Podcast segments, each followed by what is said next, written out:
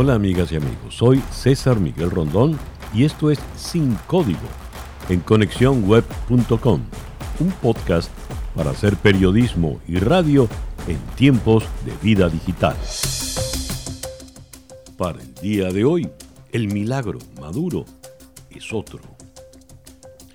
Más de 100 millones de personas han sido contagiadas por coronavirus en todo el mundo, dejando un saldo de casi 2.161.000 fallecidos, según pudimos constatar en el registro que lleva a nivel global la Universidad Johns Hopkins al momento de grabar este episodio.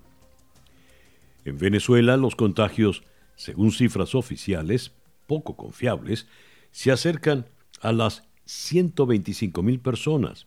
Curiosamente, una de las cifras más bajas de la región, a pesar de la carencia de acceso a herramientas de prevención, la falta de hospitales activos, escasez de medicamentos y de agua que azotan al país. Condiciones que hacen más complicado seguir las recomendaciones sanitarias para evitar el contagio. Pese a la opacidad que caracteriza al régimen cuando se trata de obtener información certera en relación al comportamiento de la pandemia en Venezuela, a diario salen a la luz pública casos de fallecimientos de venezolanos, muchos de ellos dedicados al servicio de la salud. El martes 26 de enero, el diputado en el exilio y médico oncólogo José Manuel Olivares advirtió que a causa del COVID-19 van más de 329 fallecidos del personal médico y que la cifra va en aumento. En este contexto, la vacunación se hace una necesidad urgente para salvar la vida de personas expuestas al contagio en primera línea, como el personal al servicio de la salud. Y también a aquellos que se consideran de alto riesgo.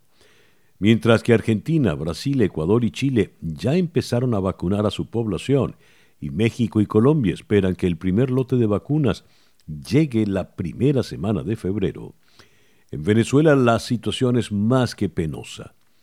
Venezuela no recibirá gratis la necesaria y urgente vacuna contra el virus por mantener una deuda de 11 millones de dólares con la Organización Panamericana de la Salud.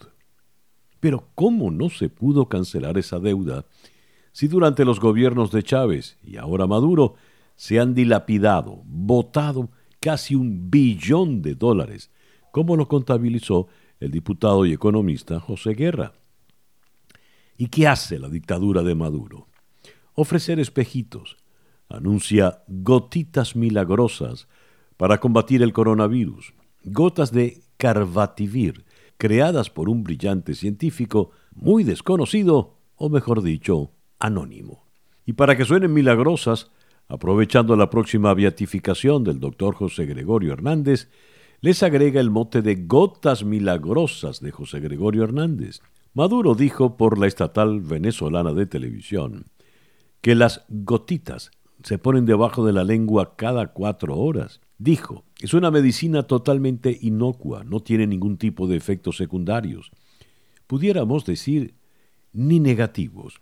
Ha demostrado una efectividad tremenda. Fin de la cita. Sin embargo, en una nota publicada en el ABC de Madrid se lee, cito, Fuertes críticas ha recibido Nicolás Maduro por anunciar unas gotas milagrosas del beato José Gregorio Hernández llamadas Carvativir, que supuestamente curan la infección del coronavirus al 100% en los pacientes contagiados. La Academia de Medicina de Venezuela recomendó, sin embargo, esperar por mayores datos de las pruebas antes de calificarlo como candidato a medicamento anti-COVID-19. Fin de la cita. Las críticas han obligado a Nicolás Maduro a rectificar y el martes 26 el dictador venezolano aclaró, comillas, Puedo decir que está comprobado que el Carvativir es un poderoso antiviral complementario para la sanación y la cura de la COVID-19. Fin de la cita. En otras palabras, las gotitas milagrosas no sustituyen vacuna alguna, ayudan a sanar y no se sabe cuánto si ya está contagiado. Pero, ¿qué es en realidad este Carbativir? ¿Qué relación tiene con José Gregorio Hernández? Vamos a Caracas. En la línea telefónica se encuentra una voz por demás autorizada en la materia, como lo es la del doctor Julio Castro, médico internista e infectólogo, principal asesor del equipo científico de la administración de Juan Guaidó y la Asamblea Nacional. Julio, gracias por atendernos en nuestro episodio de hoy. Buenos días, César. ¿Cómo estás? Saludos a tu, a tu gente, a Floralicia, al equipo de producción. Un abrazo. Gracias. Julio, en tiempos donde de José Gregorio Hernández, quien por lo visto va a ser beatificado, en un eh, alarde, no sé cómo calificarlo, si irresponsable o qué, el señor Maduro ha dicho que él tiene unas gotitas milagrosas que curan el COVID producidas en Venezuela, denominadas Carvativir. Como médico especializado en la materia, ¿qué es el Carvativir y dónde está el milagro? entonces creo que es bueno hacer algunas precisiones antes. O sea, Gregorio no solamente es un hombre de fe, sino fue un científico muy adelantado a su época, ¿no? En el momento que estaba, era un hombre muy apegado a los preceptos científicos de ese momento, que obviamente hoy en día están antiguos, pero en ese momento lo era. Pasado esto, sí te puedo comentar en lo que se ha comentado, no hay mucha información en relación a eso. Es un producto químico bastante conocido, eh, quizás no, es nada particularmente novedoso, al cual se le atribuyen desde hace por lo menos 10 años propiedades antiinfecciosas, eh, anticancerosas, etcétera, etcétera. Una serie de, propiedades que hasta la postre nunca han sido demostradas y mucho menos en coronavirus. La ciencia eh, avanza por un proceso particularmente riguroso de pruebas de productos químicos que implica una serie de fases de investigación, metodologías específicas, número de pacientes tratados, fase 1 y fase 2, o sea, un, procedimiento bastante extenso que normalmente lleva a que un producto tarde unos 10 a 12 años en que pase desde su fase de identificación a la que sea comercializado o sea aprobado por las agencias regulatorias. Hasta donde sabemos, este producto no tiene ninguna de esas fases en ninguna parte del mundo, no ha sido publicado en ninguna revista científica reconocida, no se ha discutido su resultado ni su metodología con ningún ente académico venezolano, al menos que yo conozca. ¿Quién fabrica en Venezuela Carvativir? Nadie que yo conozca. Eh, eh, tú puedes producir químicamente una sustancia con diferentes usos. Te voy a poner un ejemplo.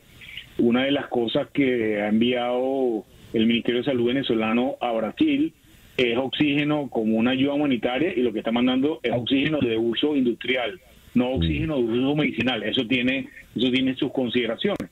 Pero más allá de eso, eh, yo creo que es que, digamos, que yo sepa, no se, no se produce comercialmente para nada, o sea, no es un medicamento estándar que haya sido aprobado por las normas regulatorias ni siquiera venezolanas. Y ahora aparece esto, que no es lo primero, ojo, tenemos que tener claro que aquí hay historia de apariciones de cosas milagrosa desde que empezó la pandemia eh, por parte de las autoridades oficiales venezolanas que de alguna manera uno hasta se sorprende la, la velocidad con que se desarrollan cosas que son maravillosas y que son el resultado, la, la promesa del, del santo grial del coronavirus. Ahora, eh, yo desde este lado de la información puedo calificar al señor Maduro de irresponsable, lo puedo calificar de, de pirata, pero tú como médico, ¿cómo calificas este anuncio? yo creo que la comunidad científica eh, debe evaluar a profundidad, más allá de la vocería política, porque eso a nosotros como científicos, la verdad, eh, nos suena a poco en términos generales. Como nos ha sonado poco otros anuncios de otros políticos en otras partes del mundo. Nosotros creemos en datos, creemos en metodología, creemos en resultados científicos y esto vale para todo, para todas las cosas que hacemos en el día a día.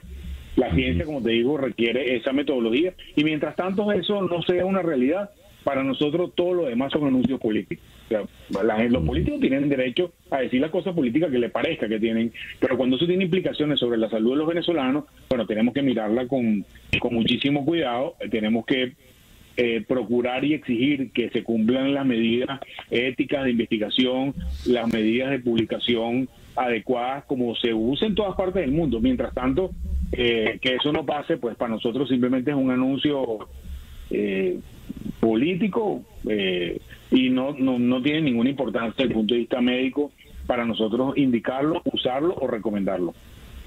A ver, dice Maduro es una medicina totalmente inocua y no tiene ningún efecto secundario ni negativo. Eh, una medicina totalmente inocua puede ser muy sospechosa, porque puede estar hablando entonces de un placebo, ¿no? Pero, eh, ¿qué puede hacer con esta medicina? Dar, repartir gotitas y que la gente diga que se piense que se curó, con lo cual va a crear va a producir el efecto exactamente contrario. Me gustaría tu opinión al respecto, Julio. Sí, ya tenemos algunas experiencias con eso, ¿no? Ya, me imagino que ya saben en tus oyentes que hay una serie de récipes eh, populares para el coronavirus, donde hay antibióticos, antiparasitarios, eh, aspirina, etcétera, etcétera. Y los que vemos pacientes en la práctica diaria, entendemos que hoy en día que esas cosas no sirven, lo único que sirven es para quitarnos la brecha de oportunidad de usar las cosas que sí sirven.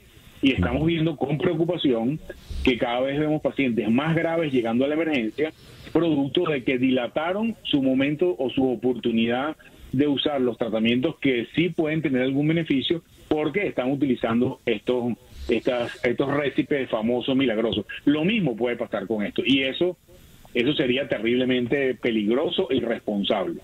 Entonces, la comunidad tiene que hablar sobre ese tema. Ahora, Julio, a todas estas, eh, hay noticias de este tenor. La Organización Panamericana de la Salud no envía vacunas a Venezuela porque hay una deuda de 11 millones de, dólares. Eh, entonces no tenemos vacunas en el país. Y de eso no hay opinión por parte del señor Maduro. Sí, es lamentable es importante que entendamos que este tema de la deuda de la vacuna no es un problema reciente, es un problema que ya trae un par de años arrastrándose, que a través de las eh, eh, intermediaciones que se ha hecho con organismos internacionales, donde hemos participado junto con un grupo de otros científicos, médicos venezolanos y personas del mundo eh, político, se ha conseguido dinero fundamentalmente del gobierno, de gobiernos amigos, para financiar campañas de vacunación de emergencia, que son fundamentalmente sarampión y histeria, porque son epidemias que están andando. Esas vacunas que han llevado a Venezuela desde hace dos años, sin aspavientos, sin tambores, eh, son financiadas por gobiernos amigos, porque se entiende que hay emergencias que no puedes dejar de cubrir porque hay una deuda con el fondo rotatorio.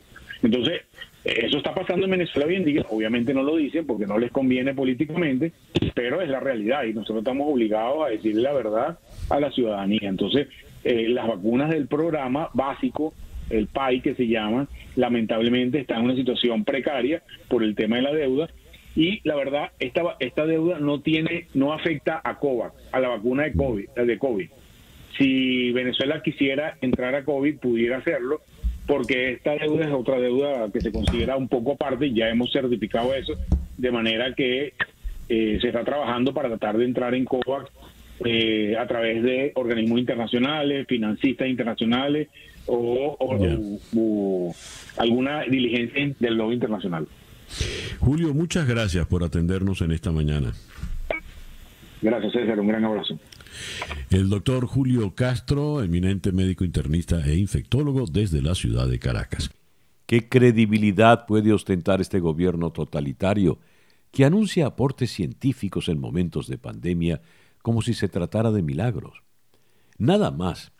En el mes de noviembre del 2020, el propio dictador había asegurado que un grupo de científicos había encontrado la cura contra el coronavirus la molécula DR10, que Rafael Lacaba, el político carabobeño autoapodado Drácula, había extraído de una planta medicinal no identificada. Y uno se pregunta, ¿cuándo ocurrirá el milagro que los venezolanos esperamos? El goteo político ya cansa, el milagro es otro. Y bien, así hemos llegado al final de nuestro episodio por el día de hoy. Esto es Sin Código en conexiónweb.com, un podcast para hacer periodismo y radio en tiempos de vida digital.